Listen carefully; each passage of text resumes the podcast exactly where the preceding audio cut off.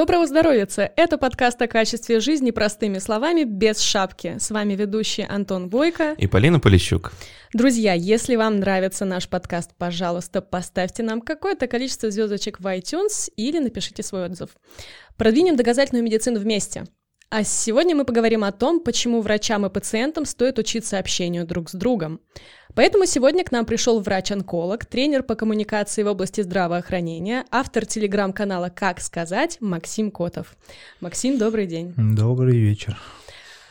Первый вопрос. Почему для тебя лично так важна тема общения с пациентами и когда ты начал о ней задумываться впервые? Наверное, все началось в 2015 году, когда я поступил в ординатуру по онкологии и начал заниматься в образовательной программе Высшей школы онкологии, которая на тот момент еще так не называлась. А суть в чем? Для меня было открытие то, что навыки общения с пациентами – это то, что, чему можно научиться – ну, то есть я думал, как и все, что учась там 6 лет в институте, то есть вот ты врач, ты прочитал кучу учебников, и общаться с пациентами, ну, берешь и общаешься. Что-то такого. А, как оказалось, это не так, и в западных медицинских вузах есть отдельный предмет, который так и называется, Communication Skills, и он преподается на протяжении всего обучения доктора в институте и потом в течение пяти лет резидентуре. Почему я этим начал заниматься? Оказалось, что если как-то изучать этот вопрос, читать литературу и особенно практически заниматься, твоя клиническая деятельность, она заметно улучшается. То есть пациент начинает тебе, первое, самое главное, это начинает тебе доверять. То есть понимает, что ты доктор, ты молодец, ты хороший врач. Потому что для пациента очень сложно определить, кто такой хороший врач. То есть для них то, что доступно, это то, как с ним общается доктор. А впоследствии я начал изучать более вопрос детально, начал изучать англоязычную литературу, переводить что-то на русский язык, публиковать это в Фейсбуке, обучался в течение двух лет в рамках высшей школы онкологии, затем обучался еще на дополнительных курсах. В общем, я пришел к тому, что сейчас я преподаю это другим людям, другим врачам и как-то развиваю эту тему. А, второй момент, что еще интересно, есть такая, ну, не знаю, скорее всего, слышишь, стратегия Голубого океана. То есть mm-hmm. в России как-то об этом, ну, по крайней мере, пять лет назад вообще никто не говорил. Это сейчас, там даже до, до министра здравоохранения нового дошло, что вот надо обучать кого-то там наукам общения с пациентами, поэтому, э, конечно, скорее всего, представления, как это делать правильно, ни, ни у кого нет, но, но тем не менее, это сейчас обсуждается.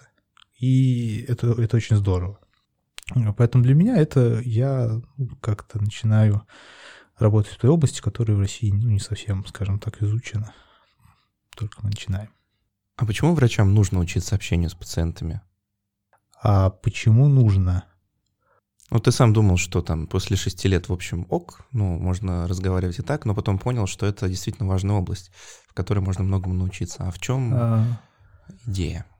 А, идея в том, что, первое, бывают э, сложные коммуникации с пациентами, конфликты, сообщать плохие новости, что там у вас рак, допустим, что ваша болезнь прогрессирует, то, что мы не можем никак помочь, это прежде всего тяжело врачу.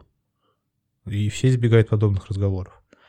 Навыки общения с пациентами помогают делать это более, скажем так, предсказуемо. То есть у тебя в голове есть определенная инструкция, определенный алгоритм, который позволяет тебе делать это лучше, как для себя, так и для пациента. Например, а, та доказательная база, которая существует, Э, говорит о том, что, вот, ну, в частности, плохие новости, почему у врачей это плохо получается.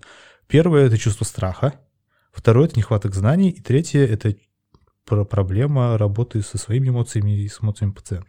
А когда ты знаешь, что тебе сказать, и у тебя в голове определенные рамки, определенные протоколы, э, тебе это гораздо-гораздо-гораздо проще.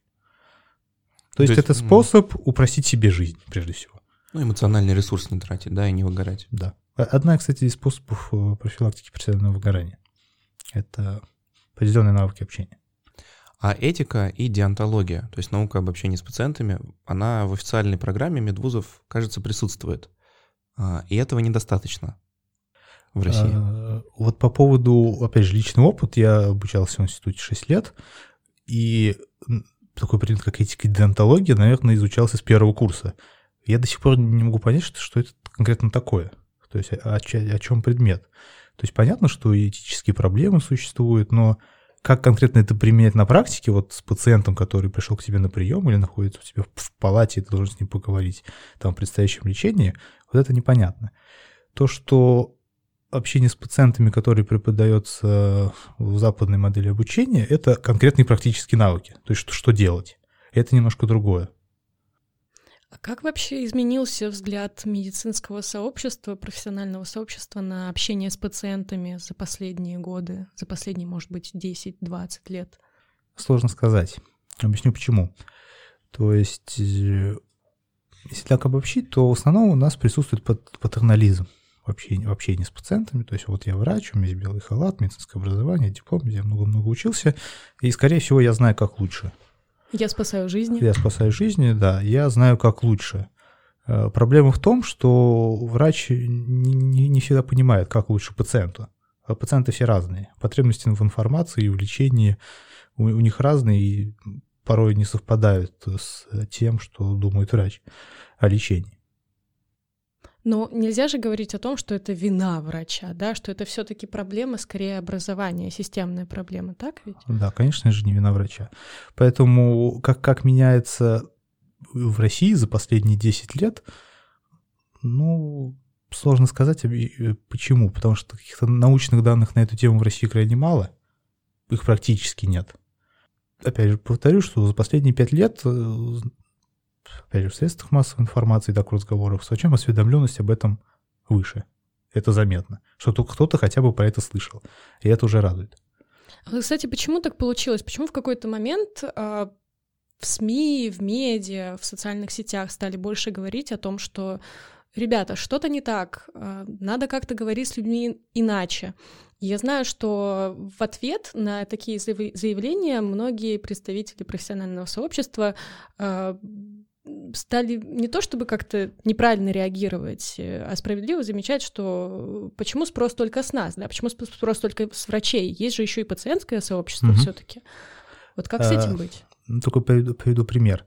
Вот когда мы хотим водить машину, мы идем в автошколу, учимся и получаем водительские права. И получаем профессию водителя. Если кто получал права, да, дают карточку, там написано профессия водитель. Здесь же то же самое. То есть врачи, они профессионалы, и навыки общения с пациентами это считается одним из навыков профессионализма. Поэтому пациент, когда обращается к врачу, он хочет от него какой-то помощи, какого-то там лечения, какого-то мнения. И то, что он там обязан как-то общаться, уметь какими-то обладать навыками, конечно, если это он умеет, это вообще здорово. Если врач, который умеет общаться там определенным образом, с использованием определенных навыков, и такой же пациент, тогда коммуникация вообще замечательная.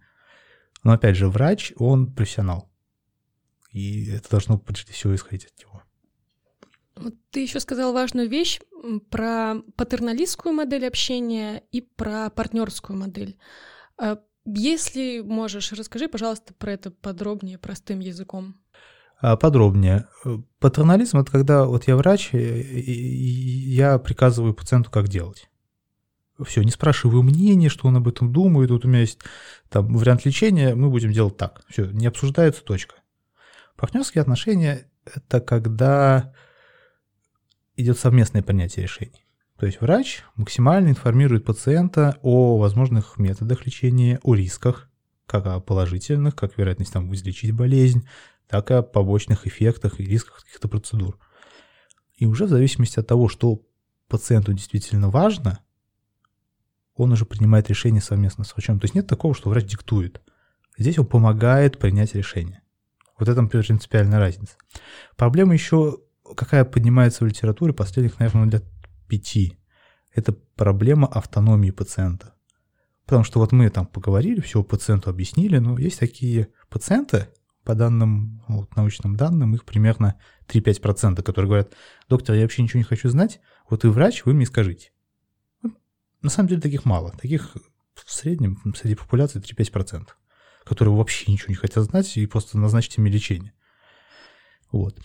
И второй момент, это действительно, а понимает ли все то, что говорит врач, э, пациент, он понимает это или нет? Исследования показывают, что вот при классической модели общения, которая существует, пациент понимает максимум 45% информации. В принципе. И на основании того, что он 55% просто не понимает и не запоминает, как он может принимать решения, ну, тоже вопрос относительно своего здоровья. А что такое классическая модель общения? Это то, что наиболее распространено во врачебном сообществе.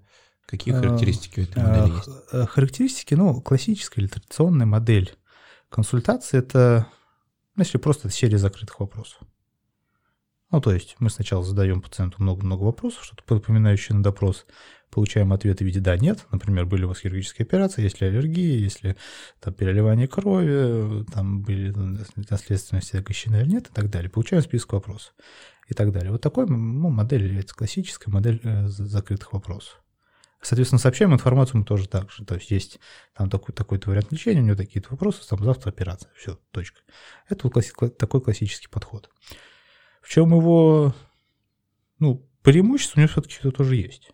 И прежде всего, это ну, какой-нибудь такой научный подход, и когда мы так вот э, доктора общаются, мы получаем ну, какую-то максимально возможную информацию о пациенте, но подчеркну, что только биомедицинского характера. То есть касаемо болезни, а не самого пациента. И это важно, и это вот значимо отличает его от той модели, которая вот ну, сейчас общепринята. А насколько эта модель распространена в России и в мире? Просто сейчас перед выпуском мы только обсуждали, что там а, читали статью в интернете, значит, жалобы пациентов на коммуникацию с врачами, что не понимает, не объясняет, не дослушивает, не относится ко мне, там, не знаю, как к личности, а потом... Перебивает. Перебивает, да, а потом понимаем, ну, вроде кажется, что... Ну, где это все может быть? Ну, конечно же, у нас. Ну, нет, это в Сингапуре происходит. Насколько эта проблема характерно именно для нашей страны? Или это явление достаточно общее для всего мира? Ну, скажем, для медицинской профессии во всем мире. Э, да, действительно, это не только у нас, это не страны СНГ, русскоговорящий мир, это действительно проблема во всем мире. Единственное, что во всем мире, прежде всего Запад, эту проблему стараются решать.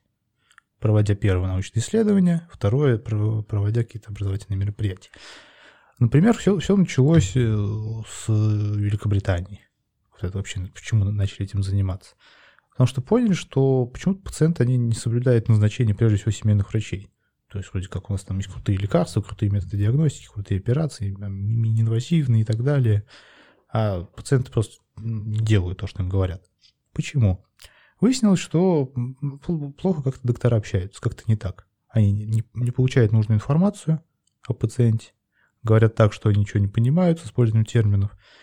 А пациент в итоге на консультации получает заключение, где медицинскими терминами для него написано что-то непонятное, и, конечно, он же не будет это делать.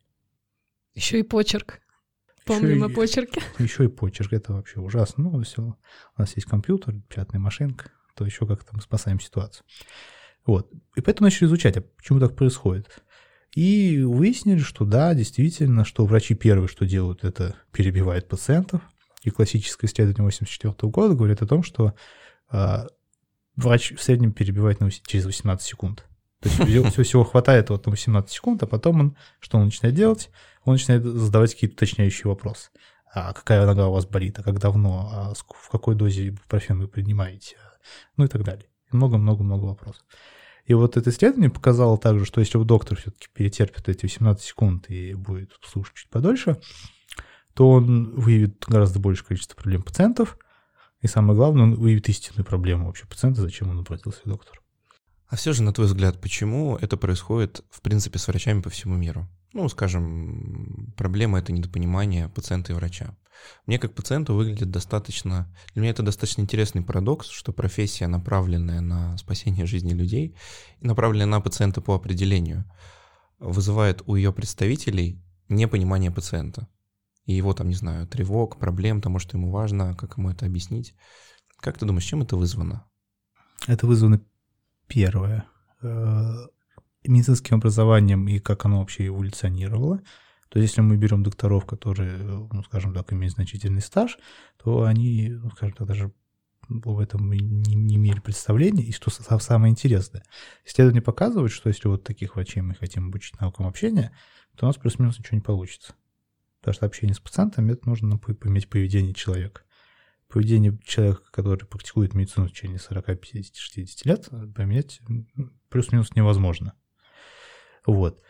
Второе. А, это образование медицинское, которое оно направлено на изучение именно медицины. То то есть каких-то клинических э, там состояний, методов лечения, лекарств, побочных эффектов и, и так далее. И то, что врач думает, что вот эта медицина, это, это и есть важно.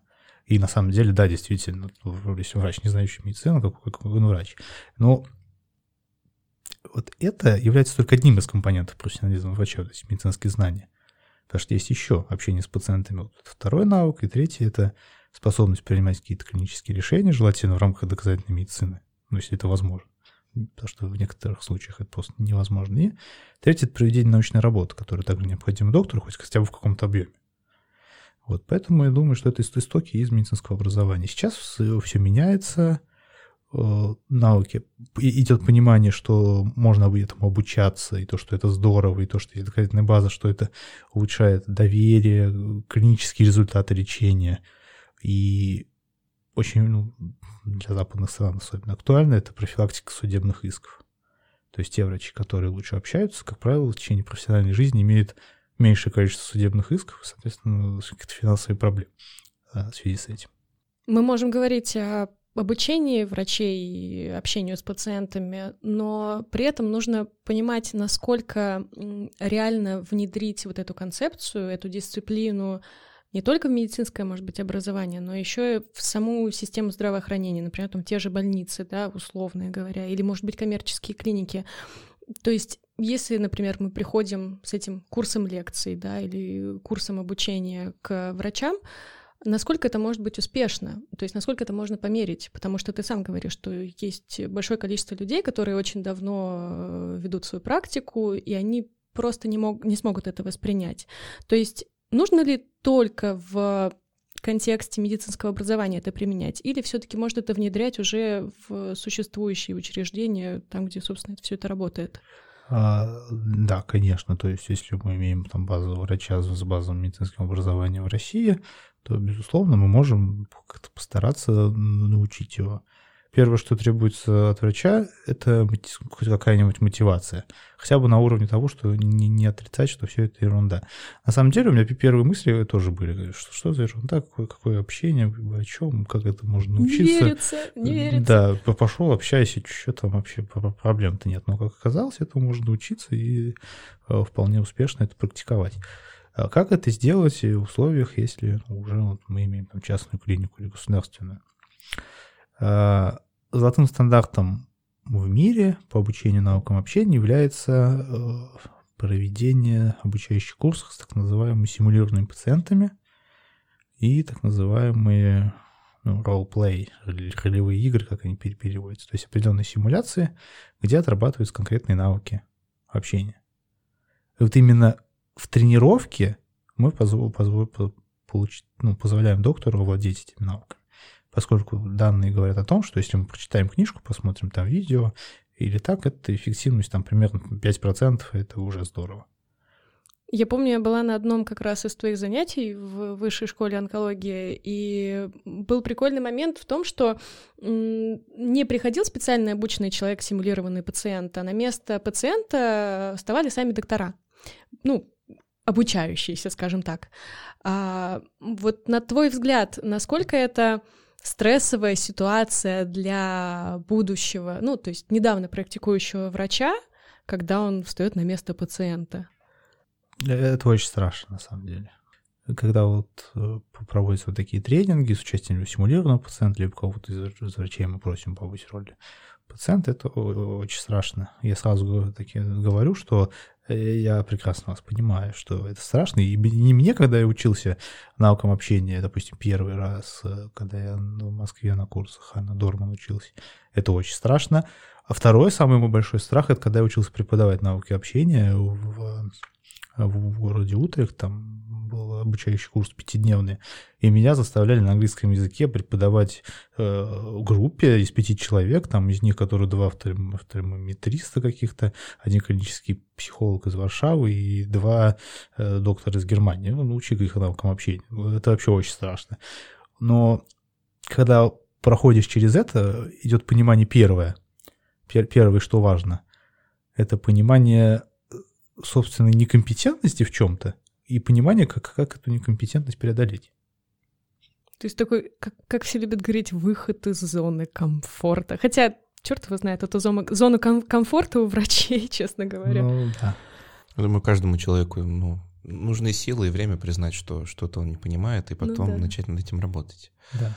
А если вернуться к внедрению этого подхода в государственных частных клиниках, ну, допустим, э, клиника берет и, в общем, находит симулированных пациентов, либо договаривается с докторами, которые в этой роли выступают. И мы вот начали говорить про мотивацию, а как, э, в принципе, это можно коллег мотивировать заниматься этими навыками? Что в твоем случае было поворотным моментом? Потому что ты сам говоришь, что да, считал, что это ерунда, но в какой-то момент оно изменилось. Что сыграло роль? Что поменяло твое отношение? Это сообщение плохих новостей. То есть лично для меня, я врач-онколог, и у нас диагнозы не самые лучшие, которые могут быть. И когда есть понимание, как сообщать плохие новости, потому что вот, допустим, все стараются плохие новости свалить на кого-то. То есть там врачи друг на друга, там, не знаю... Ну, это тяжело, конечно. Да, Мгм. по- поэтому всегда тяжело, и это прям страшно. И а понимание, когда вот я понял, как это делать, конкретные инструкции, когда я это делал прям по инструкции, у меня получилось, это было очень круто. То есть понимание того, что это работает, и то есть это, оказывается, не так сложно. И вот это стало по поворотным таким моментом, что этому надо учиться. И еще такой момент, что если ты хочешь чем-то овладеть, ну, скажем так, на уровне там, ну, не экспертном, но бли- близком к этому, ты должен этому преподавать. То, только в этом случае ты можешь этого достигнуть. А, поэтому врачей, как, как мотивировать врачей, вот, которые хотят? Первое, нужно понять, э, в, в чем их проблема. Например, как я делаю на, на, на, свои- на своих курсах. А, Мы запускаем вот эти вот и- э, симуляции с пациентами, ну, про- просто база, они ничего не знают еще, и мы начинаем различные там ситуации, плохие новости, конфликтные пациенты и так далее. И, и сразу видно, что док- доктору тяжело, и он иногда даже прерывает вот эту нашу, вот нашу игру и говорит, что все, все хватит. И потом мы уже начинаем разбирать конкретные моменты. Доктор понимает, что вот он думал, что он там все умеет, все может, но на самом деле нет. И такое осознание, когда ты, ты чего-то не можешь, ну, тебе некомфортно в какой-то вот коммуникации, ты чего-то не можешь, это вот а, очень здорово мотивирует. И когда тебе говорят, а знаете, можно сделать лучше, давайте попробуем. И когда он пробует делать лучше, и у него получается, и вот это вот очень круто, это эврика, вот это очень-очень здорово. То есть показать доктору, что э, те его проблемы, которые есть в коммуникации, они решаем. Это мотивирует. То есть польза для врача, понятно, это набор инструментов, позволяющих ему лучше выполнять свою работу и менее перегорать на работе. Ну, да, в общем целом. Да, в общем и это целом, элемент да. профессионализма. А если говорить о пользе для пациента, ты упоминал вначале, что применение ну, иных, скажем, не классических коммуникационных методик улучшает клинические результаты. А можешь раскрыть эту тему? Что это означает фактически? А фактически это означает, мы говорили уже о том, что ну, это проблема, что пациент не выполняет назначение врача. Причина этого одна, они не понимают, зачем это нужно. Если мы обладаем определенными коммуникативными навыками, например, самое простое, как, как нуж- нужно в соответствии с той моделью, которая преподается, объяснять информацию. Первое, что мы должны сделать, это выяснить, что пациент знает. Второе, что он хочет знать. И третье, дозированно, без терминов, объяснить ему э, возможные варианты лечения, риски и спросить, что он об этом думает. Вот в этом случае пациент первое, он, во-первых, поймет информацию, во-вторых, он ее запомнит. Третье, поскольку мы спросили его мнение, вот это решение о диагностике или лечении, оно будет совместным, и уже это не будет ди- диктовка доктора, а совместное. Когда решение принято совместно, это автоматически, что решение принял пациент. И он уже несет за него ну, какую-то долю ответственности. Мы с Антоном просто перед выпуском э, обсуждали как раз момент э, разговора с пациентом, вот эти, собственно, части. И прозвучало такое мнение, что, э, может быть, еще пациента нужно, помимо всего прочего, похвалить, и это сделает ему лучше и само общение лучше. Как, как А так- по- по- такая идея? похвалить, э, похвалить это эмпатия. Да. Это, это навык эмпатии, очень крутой. Если он применяется, ну, скажем так, в нужное время, э, это вообще здорово. Да, почему, почему бы нет? Можно похвалить, что вы там молодец, что пришли ко мне сейчас с вашей проблемой. Очень здорово, что вы не боитесь врачей. Это, это очень круто. Все, все там, допустим, боятся, а вы нет. Вот, поэтому как-то так. Вот, кстати, про эмпатию. Я просто не раз слышала от э, тех же докторов, э, которые говорили, что очень сложно долгое время общаться с пациентами и проявлять к ним эмпатию, потому что из-за этого мы выгораем, нам сложно, нам тяжело вникать э, всей душой в проблемы. И, возможно, как мне кажется, субъективно, э, многие врачи как раз-таки боятся вот, вот этого продвинутого общения с пациентами по той простой причине, что, что это может усугубить их выгорание. Но это, видимо, неправильный подход, неправильное понимание из-за недостатка информации. Вот как э, с этим работать, как объяснить, что эмпатией, условно говоря, можно управлять, можно делать это по-разному? Если мы зайдем на сайт русскоязычной Википедии, то эмпатия там определяется как сочувственное сопереживание другому индивиду. Очень сложно и непонятно на самом деле, что с этим делать. На самом деле эмпатия в рамках э, вот этой вот коммуникации с пациентами это определенный алгоритм, который мы можем практиковать. И он состоит из нескольких шагов. Первое, что мы должны сделать, это отреагировать на эмоцию пациента. Ключ эмпатии – это реакция, то есть демонстрация того, что мы что-то заметили, нам не все равно. То есть мы называем эмоцию пациента, выражаем понимание, что в его ситуации это нормально, и третье, оказываем поддержку, что вы не один, там, я с вами, мы там что-нибудь придумаем, какой-то план действий. Вот. Поэтому, конечно, когда доктор понимает, что эмпатия – это там сочувственное сопереживание, начинает ему сопереживать, прям вот прям как надо, конечно, его там не хватит. Он два, два дня переживает, а потом либо бросит работу, либо, ну, ну, не знаю, либо идет там в патоморфологи, которые не общаются с пациентами. Ну, или делают крайне редко. Вот, поэтому если рассматривать эмпатию как навык, это очень круто помогает. То есть мы можем проявлять эмпатию, но при этом соблюдая определенный алгоритм. Это помогает и нам, и пациенту. Пациент думает, что нам не все равно, а мы выражаем эмпатию, но при этом соблюдаем алгоритм. Очень круто работает. Мне видится здесь определенный конфликт. То есть мы говорим об алгоритме, о модели, некоем наборе действий, который позволяет с пациентом говорить лучше, объяснять ему. Но ведь мы же все такие разные, мы же все индивидуальные. Вот как, э, ну, скажем, уникальность человеческого характера. Пациенты разные бывают, врачи разные бывают. В общем, люди все разные, эмоции у них разные, мысли разные. Как вот эта разность уживается с тем, что есть один алгоритм? Неужели есть таблетка от всего?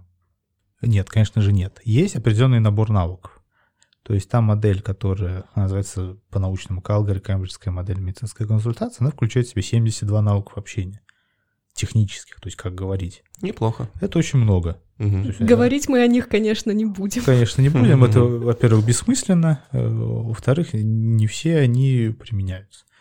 И каждый навык можно применять в какой-то определенной ситуации. Понятное дело, что не, не надо их все применять при каждом разговоре с пациентом.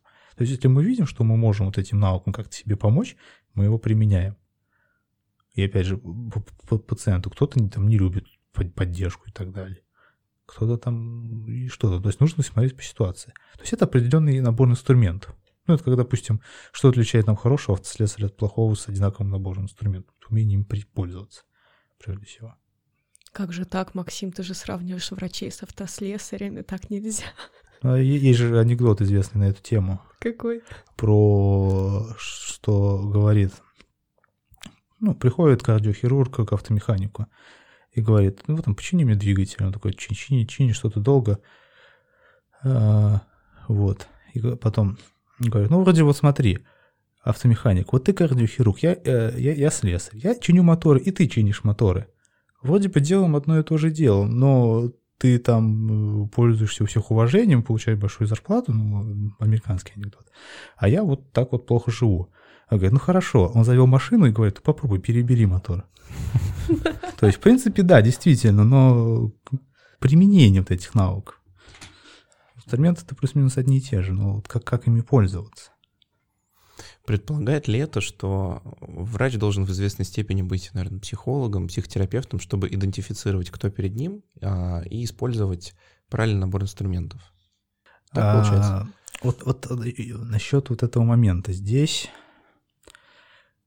есть ряд психологов, там, клинических психологов, онкопсихологов и так далее, которые тоже преподают э, навыки общения с пациентами. Единственное, что если доктор в своей вот работе будет углубленно изучать вот эти психологические какие-то навыки, то это для него сложно. Особенно для хирургов. Им вообще что попроще. То есть это более-менее просто и доступно для врача, для его ежедневной, каждодневной клинической практики. Если есть какие-то понимания психологии, это круто, конечно. Но вот этот, ну, скажем так, простые алгоритмы, они вроде на самом деле достаточно очевидны на первый взгляд, но они помогают, они работают, и это доказано. А на твой взгляд, какой процент врачей у нас в стране практикует приемы по этой самой Калгари-Кембриджской модели? Ну, на скидку. На скидку менее 2%. Угу. То есть те, кто этому учился. Не кто прочитал о них в интернете, там посмотрел какие-то лекции, а кто реально учился. Но таких врачей крайне-крайне мало. Почему? Потому что образовательных каких-то мероприятий не так много на эту тему. То есть, чтобы обучиться, это ну, либо курс в Москве, либо там. Я преподаю, но это все равно, это как капля в, в океане. Там, угу. Потому что, что нужно, чтобы охватить это как можно большего количества врачей. Практически это означает, что я как пациент а, должен знать, что спросить врача сам, видимо. Ну, если ожидать, что в 98% случаев я встречусь с классической моделью. Какой бы ты дал совет пациентам при общении с врачами?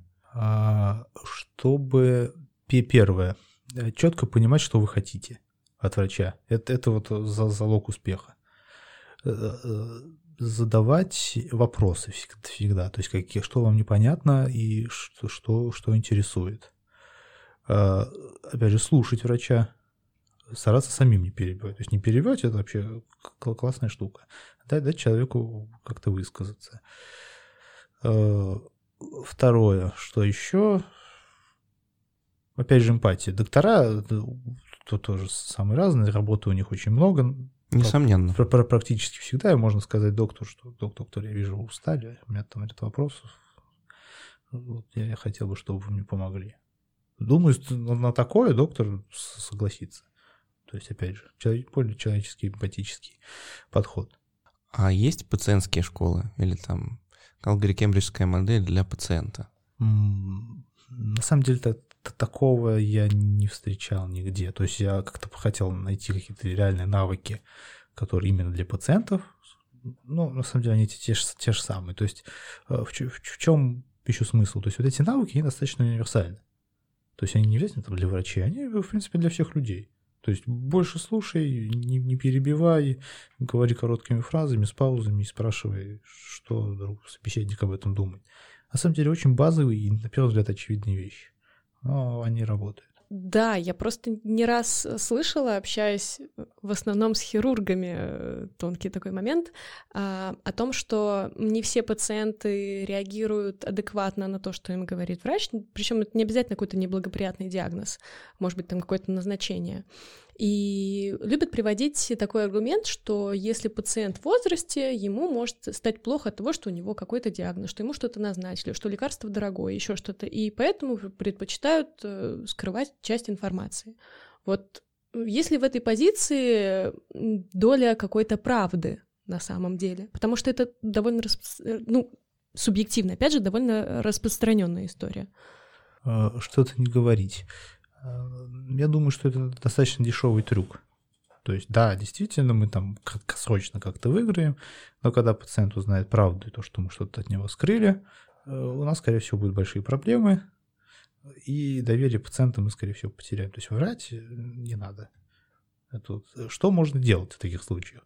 Когда мы что-то что боимся, что-то не знаем, что с пациентом можем, то есть можем спросить, у меня у вас там такая информация, вы хотели бы узнать это, хотели бы узнать это, и что вы об этом думаете? Готовы ли сейчас это узнать, или хотите посовещаться с родственниками, или пригласить их к разговору? То есть первое правило вот в коммуникации, прежде чем что-то сказать, нужно спросить.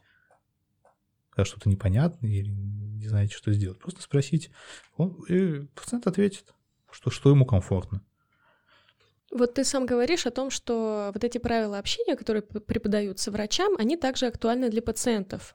Отсюда вопрос. Может быть, на такие занятия приводить и реальных пациентов в том числе, поня... ну, не симулированных, а тех, кто, допустим, готов к таким занятиям, да, не просто людей рандомных э, с улицы, а тех, кто хотел бы прийти и поучаствовать. Не пробовали ли делать так? Нет, не пробовал. Почему? А симулированный пациент – это не просто там актер, который там, симулирует симптомы, синдромы и прочее. Это тоже элемент обучения. То есть симулированный пациент, он дает обратную связь, определенную структурированную обратную связь, он знает те навыки, которые преподаются, и он может помочь обучающемуся в их постижении. То есть если мы просто возьмем э, обычного пациента с улицы и там заставим его каких-то симуляциях участвовать, ну, скорее всего, пользы особо не будет. То есть поскольку его обратная связь будет больше эмоционального плана, она менее структурная, и она, самое главное, обратная связь должна работать. И я просто не знаю, как она э, будет э, помогать в обучении. Но такой метод, да, существует. То есть, когда с социальными пациентами что-то там разговаривать. Но обычно как это происходит? То есть, э, идет разговор доктора с пациентом, идет аудиозапись либо видеозапись, и в дальнейшем идет разбор, что было так сказано, что не так, а как можно сделать по-другому. Да, это интересно, потому что когда мы говорим все-таки о каких-то курсах, о занятиях, о лекциях, мы говорим прежде всего о модели общения, даже если эти модели, они могут быть разные. А когда человек оказывается вот в этой ситуации, когда тебя, грубо говоря, сталкивает с лодки в реальную жизнь, и ты должен как-то выплыть, это совсем другое. Поэтому я задала такой вопрос. Uh-huh. А, хорошо. Если опять же говорить о пациенте, что ему делать в той ситуации, когда доктор э, все-таки давит авторитетом, неохотно отвечает на вопросы, не объясняет назначение? Я думаю, наверное, каждый, кто сидит в этой комнате, бывал в такой ситуации, ну или в похожей на нее. Вот есть какие-то, опять же, алгоритмы для этого, для пациента? А, алгоритмы, что можно применить? Может, алгоритмов четких и нет. То есть э, попросить, сказать, док, доктор, к, сожалению, я мало что понял из того, что вы мне сказали. Э, я, я, я верю, что вы очень хороший врач, и, пожалуйста, объясните мне вот там это, это, это и это. То есть попросить. То есть э, как-то принять его позицию, что он там торопится, или там устал, и так далее, и просто попросить повторить. То есть не, не, не просто наездом, вот доктор, вы ничего не объясняете, вы вообще плохой врач, где вы учились, кто вас вообще, надо вас уволить, пойти написать жалобу. Конечно, так можно сделать, там доктора накажут каким-то либо образом. Вот. Но можно сделать так, войти в положение и попросить там рассказать, объяснить и так далее. Доктора тоже люди. Они, в принципе, не такие страшные. А сразу вопрос. А что бы ты посоветовал не делать пациентам в общении с врачом? Ну, если мы говорим о чем-то за пределами базовой человеческой вежливости. Чего не делать? Красные флажки. Красные флажки. Вот доктора обычно не нравятся, особенно те, кто вот понятия не имеет о науках общения, когда пациент что-то рассказывает о своей жалобе, начинает вот уклоняться там в сторону. Там вот у моей бабушки там в 1900 там, году был то-то, то-то, то-то. То есть рассказ он не структурированный какой-то получается. То есть что не, вот этого не надо делать. То есть желательно приносить как-то информацию более структурную и и по делу. То есть вот это, если вы это будете делать, уже доктор на вашей стороне и вам поможет. Конечно, есть навыки общения, которые доктор изучает, это там формирование повестки консультации, структурирование и прочее, но если вот он не знает, можете помочь ему. Это как-то выразить свои мысли более-менее компактно. Опять же, тонкий момент. Насколько я знаю, может быть, я не права, в государственных учреждениях, в отличие от тех же частных клиник, на первичный прием отводится там 15 минут. Вот реально ли эту Калгари кембриджскую модель воплотить в жизнь в эти 15 минут и еще сделать так, чтобы пациент сказал, вот я не понял, можете мне все это повторить? Топ-1 вопрос, который мне задают. Реально ли это в наших условиях применять? Опять же, если делать все правильно... Вот у меня прием идет 15 минут. Я успеваю. Вот так вот. Да, без проблем. Причем мне хватает и на поговорить, и на изучить документы, и написать что заключение, и там справить все понятно и так далее. Это реально, но это требует трени- тренировки определенной. Э, наоборот, то есть есть исследования, которые говорят, что да, если мы будем использовать эту навыки, то в среднем наша консультация будет больше. Ну, там, минуты на две, по-моему, в среднем. Другой момент, что наша консультация будет более эффективна. И она, порой, если мы не будем это все применять, приведет к ненужным назначениям, к ненужным лечениям, к дополнительным ненужным консультациям. Опять же, проиграем две минуты, сэкономим потом четыре консультации. По-моему, это очень круто. А как часто при, приходится э, иметь дело с э, людьми, которые могут быть агрессивными, например, да, или рас, сильно расстроенными? Как с ними в этом случае работать? То есть, опять же, можно говорить о 15 минутах, когда приходят люди, и они морально готовы, они, в принципе, подготовлены, они знают, чего они хотят, а бывают все таки ну, люди, например, конфликтные, да? Вот что в этой ситуации делать врачу? Что делать? Ну, возможно, с ними не получится прямо за 15 минут разобраться. Но что, что делать? Первое, вот что нужно, это выслушать. То есть всю ту вот эту агрессию, которую пациент хочет сказать, ее нужно максимально выслушать. Самое тяжелое. Самое тяжелое. А, потому что, скорее всего, это лично к вам не относится. Это относится к какой-то системе. То, что там регистратура плохо работает, записали не то, перепутали, там потеряли что-то и так далее. То есть конкретно личные претензии, ну, как правило, это очень редкая какая-то штука. В основном это медицинские ошибки, когда доктор сделал что-то неправильно.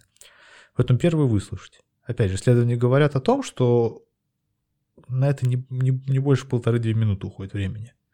Но зато человек выполнил свою повестку, то есть высказать что-то доктору, свою какую-то жалобу. Потом второе, что должен сделать доктор, это принять это. То есть я, я, я, я понимаю, да, действительно, как безобразие, что наша регистратура так долго работает. Точка. Что я могу помочь разобраться в ситуации? То есть такой подход, он э, делает, что пациент, как вот конфликтный, агрессивный, он сделал свою повестку, он донес какую-то хотел информацию, он понял, что э, на него там с э, контрагрессии не идут, а хотят ему помочь. Поэтому, в принципе, можно разобраться. Конечно, иногда это идет ну, там, не 15 минут, может, чуть дольше.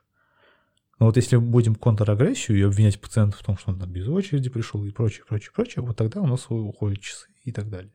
Все заканчивается жалобой там, администрации и прочими неприятностями.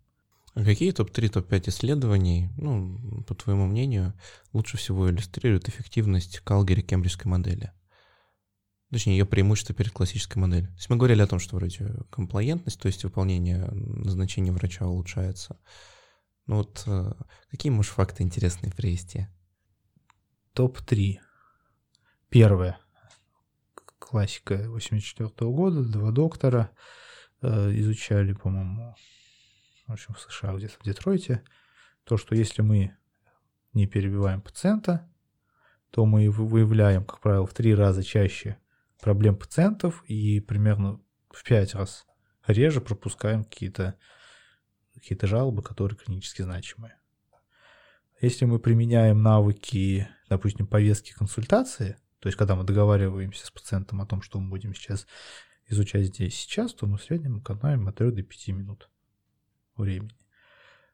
Если мы применяем, опять же, еще одно исследование говорит о том, что если мы применяем навыки дозированного объяснения, то пациент, как, ну, когда мы там говорим какую-то одну фразу, которая заключает только одну мысль с паузами и с проверкой понимания, то то запоминание пациентам информации ну, зарастает в среднем на 30%. То есть, если мы говорим, что база запоминает 45, то только 75% он может достигнуть вообще запросто при определенных там условиях.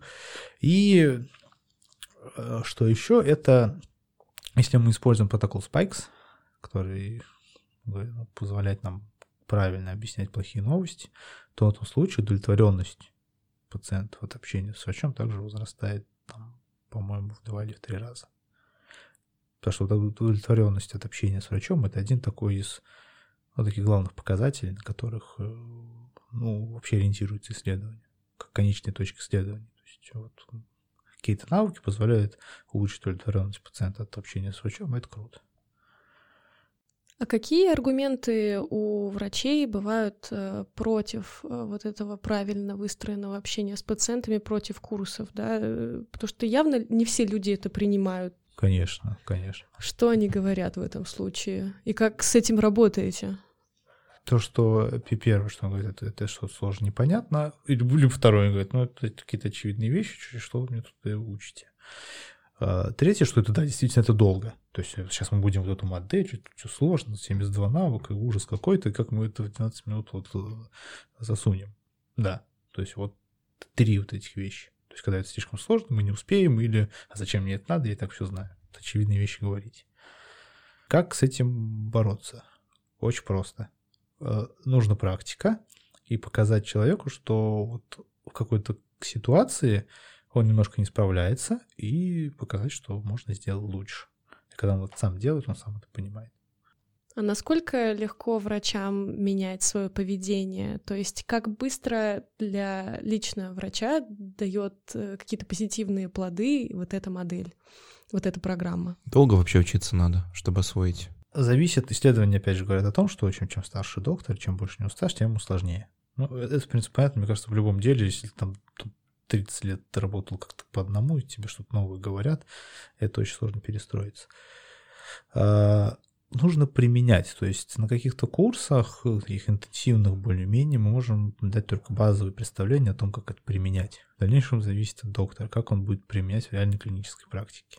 Еще зависит от его ну, ориентир на какой-то инновации и на какие-то новые, новые методы.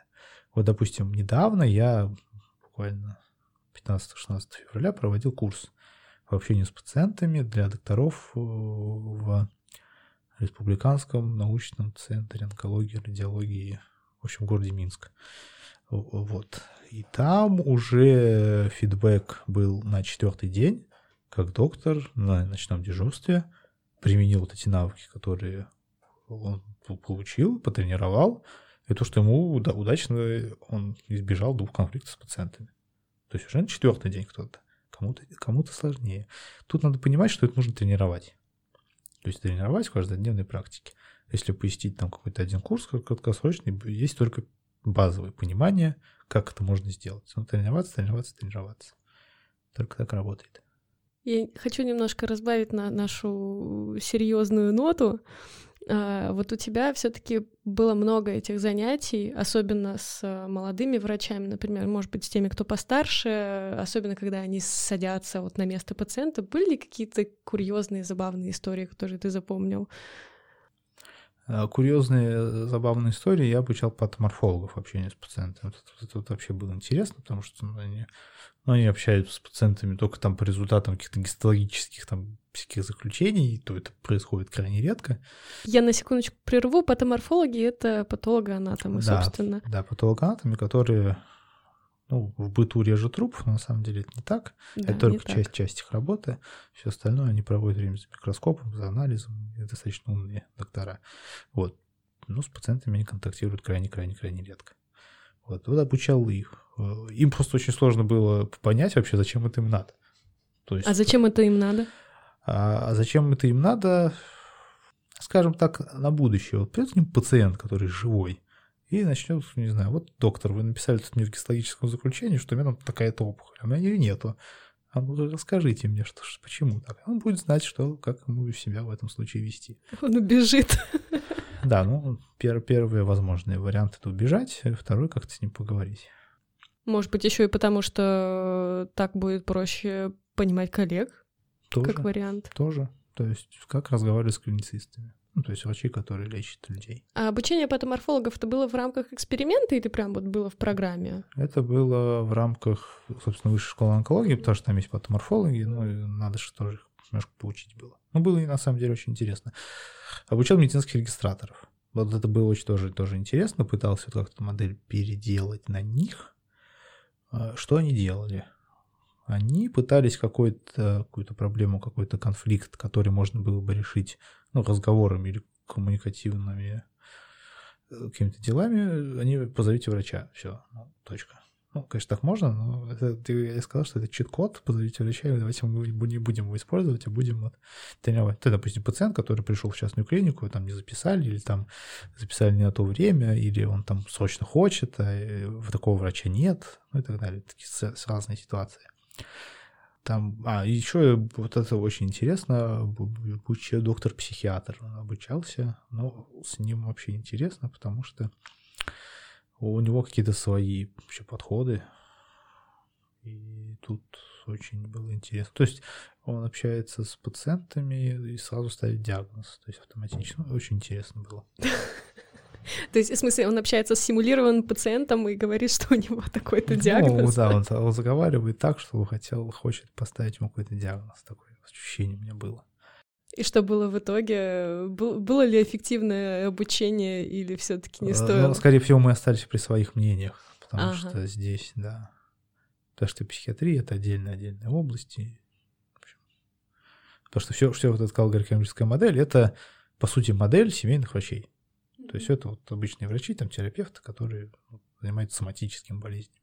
Ну вот, кстати, да, модель, которая подходит семейным врачам. Э, ну, ты онколог, и ты стал этим заниматься. И опять же, в контексте онкологии э, у меня есть такое понимание, что это онкология это такой драйвер, который э, помогает каким-то новым методикам, э, новым ве- веяниям э, встроиться в текущую модель здравоохранения, да, и статей много научных выходит э, по этому поводу. Вот для тебя общение с пациентами в онкологии, насколько оно помогает облегчать работу? Почему это в онкологии так актуально?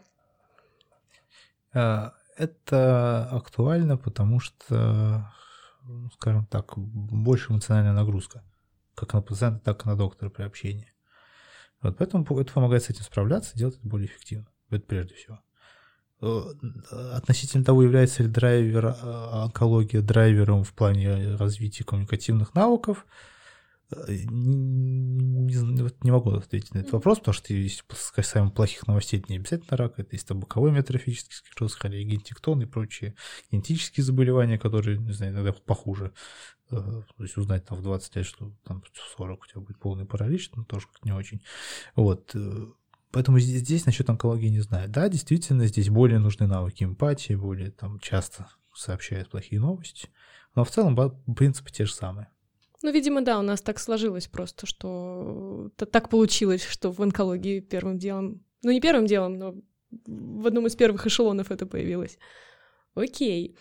И все-таки есть ли какие-то разные подходы в плане, в плане работы с диагнозами, в плане работы с разными заболеваниями? То есть все-таки, наверное, есть э, разница в подходах, когда приходит пациент э, к семейному врачу, у него там просто какая-то боль в животе, да, или э, в отличие от того, когда человек приходит к онкологу уже, он уже напряжен или насторожен, и ему врач уже должен сказать э, диагноз. Есть ли разница в подходах? Разница в подходах. На самом деле навыки те же самые, которые мы используем. Единственное, когда нам нужно сообщить диагноз, это, скорее всего, плохая новость. Поэтому мы используем специальные протоколы для сообщения плохих новостей, и мы должны эмпатию использовать по максимуму. Э, думаю, все различия. Все остальные медицинские консультации в онкологии происходят то же самое.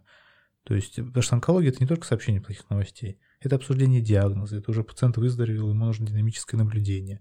Или он, вот у него там онкологический диагноз, все в ремиссии, все хорошо, и он там спрашивает, а можно там загажать в баню, прям пить витамины, не знаю, спортом заниматься и прочее, прочее, прочее, прочее. То есть люди продолжают жить, у них множество вопросов и множество других проблем со здоровьем, связанных с онкологией, поэтому консультация здесь ну, по такому же плану. Больше эмпатии, единственное. Если резюмировать, то суть а, модели коммуникации прогрессивной в том, чтобы врачу было проще, а пациенту понятнее. Наверное, так? Да, сказать. чтобы все это вместе было эффективно. Ну да. У меня вот э, в заключение все одна мысль в голове витает. А как а, современная модель коммуникации между врачом и пациентом разделяет ответственность за лечение? То есть э, Насколько сильно задача врача, понятно объяснить, и насколько, не знаю, сильно перекладывается ответственность на пациента, чтобы он этим рекомендациям следовал? Как вообще тема ответственности врачебной и пациентской в модели коммуникации учитывается? А здесь до сих пор идут споры, опять же, об автономии. То есть способен ли пациент действительно информированно э, принимать правильное решение, несмотря на то, что там доктор ему все, все рассказал. Э, большинство пациентов, согласно исследованию, хотят совместно принятия решений. Хотят в любом виде вовлекаться в принятие. То есть пер первый вариант, доктор рассказал там все плюсы и минусы, выбирайте. Это такой первый вариант, пациент действительно выбирает. А второй вариант – это какая-то просто помощь. То есть, то есть доктор просто рассказывает вариант и думает, спрашивает мнение пациента об этом и говорит свое мнение, что вот я там, на вашем месте, или как врач, или там э, вот выбрал бы вот этот метод лечения, потому что так и так, что вы об этом думаете? То есть такое же есть.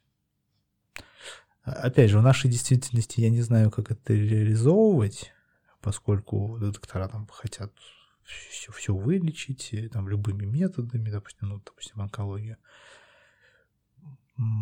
Не знаю, очень сложный вопрос. То есть, допустим, в Соединенных Штатах Америки там как? Там, если пациент выбрал какой-то метод лечения, то есть отказ от реанимации, подписал, его никто не будет реанимировать никогда. Все. То есть это обсуждено, там он будет умирать и так далее. Это все очень больно видеть. Но мы приняли решение, это согласие пациента, он имеет на это право. Пожалуйста. Это история про то, что кто искал заболевания в Гугле, ищите, ищите лекарства в Яху. Получается это все от недообъяснения и от недоразделения с пациентом его проблемы, так что ли получается? То есть в среднем почему а, люди идут в какие-то источники, порой не самые проверенные, а, проверять дважды то, что им назначил и рассказал врач. А, проблема доверия. Угу. Почему, почему так? То есть в интернете написано вот так, а доктор, как он может сказать, в интернете все ерунда, я доктор, вот там, я, я знаю, как лучше. Я когда у меня вот там пациенты говорят, там, вот, знаете, там есть такой новый там грипп, какой-то, там, вот недавно там какие-то миндалиновые косточки миндаля, не знаю, что это такое, можно ли это применять или нет. Я говорю, что, к сожалению, я не, не знаю, честное слово, потому что научных исследованиях нет, которые показали бы, что это работает или не работает. Я точно знаю, что нет исследований о том, что безопасно это или нет, поэтому вот мое мнение, лучше там этим методом не пользоваться. А, и потом точка. А можно я вам объясню, вот, что я думаю об этом, об этом и какие есть варианты? То есть спрашивать пациента его мнение, а не просто обвинять пациента в чем-то и Просто спросить и понятно рассказать. Мне кажется, это хорошая точка для разговора. Обязательно загляните в описание этого выпуска. Мы оставили там все полезные ссылки и пруфы. Подписывайтесь на наш подкаст и канал Максима «Как сказать» в Телеграме how, нижнее подчеркивание, say. Пожалуйста, оставляйте отзывы и оценки в iTunes. Это очень важно для нас. А, Максим, большое спасибо. Спасибо за интересный разговор. Всем пока. Всем пока.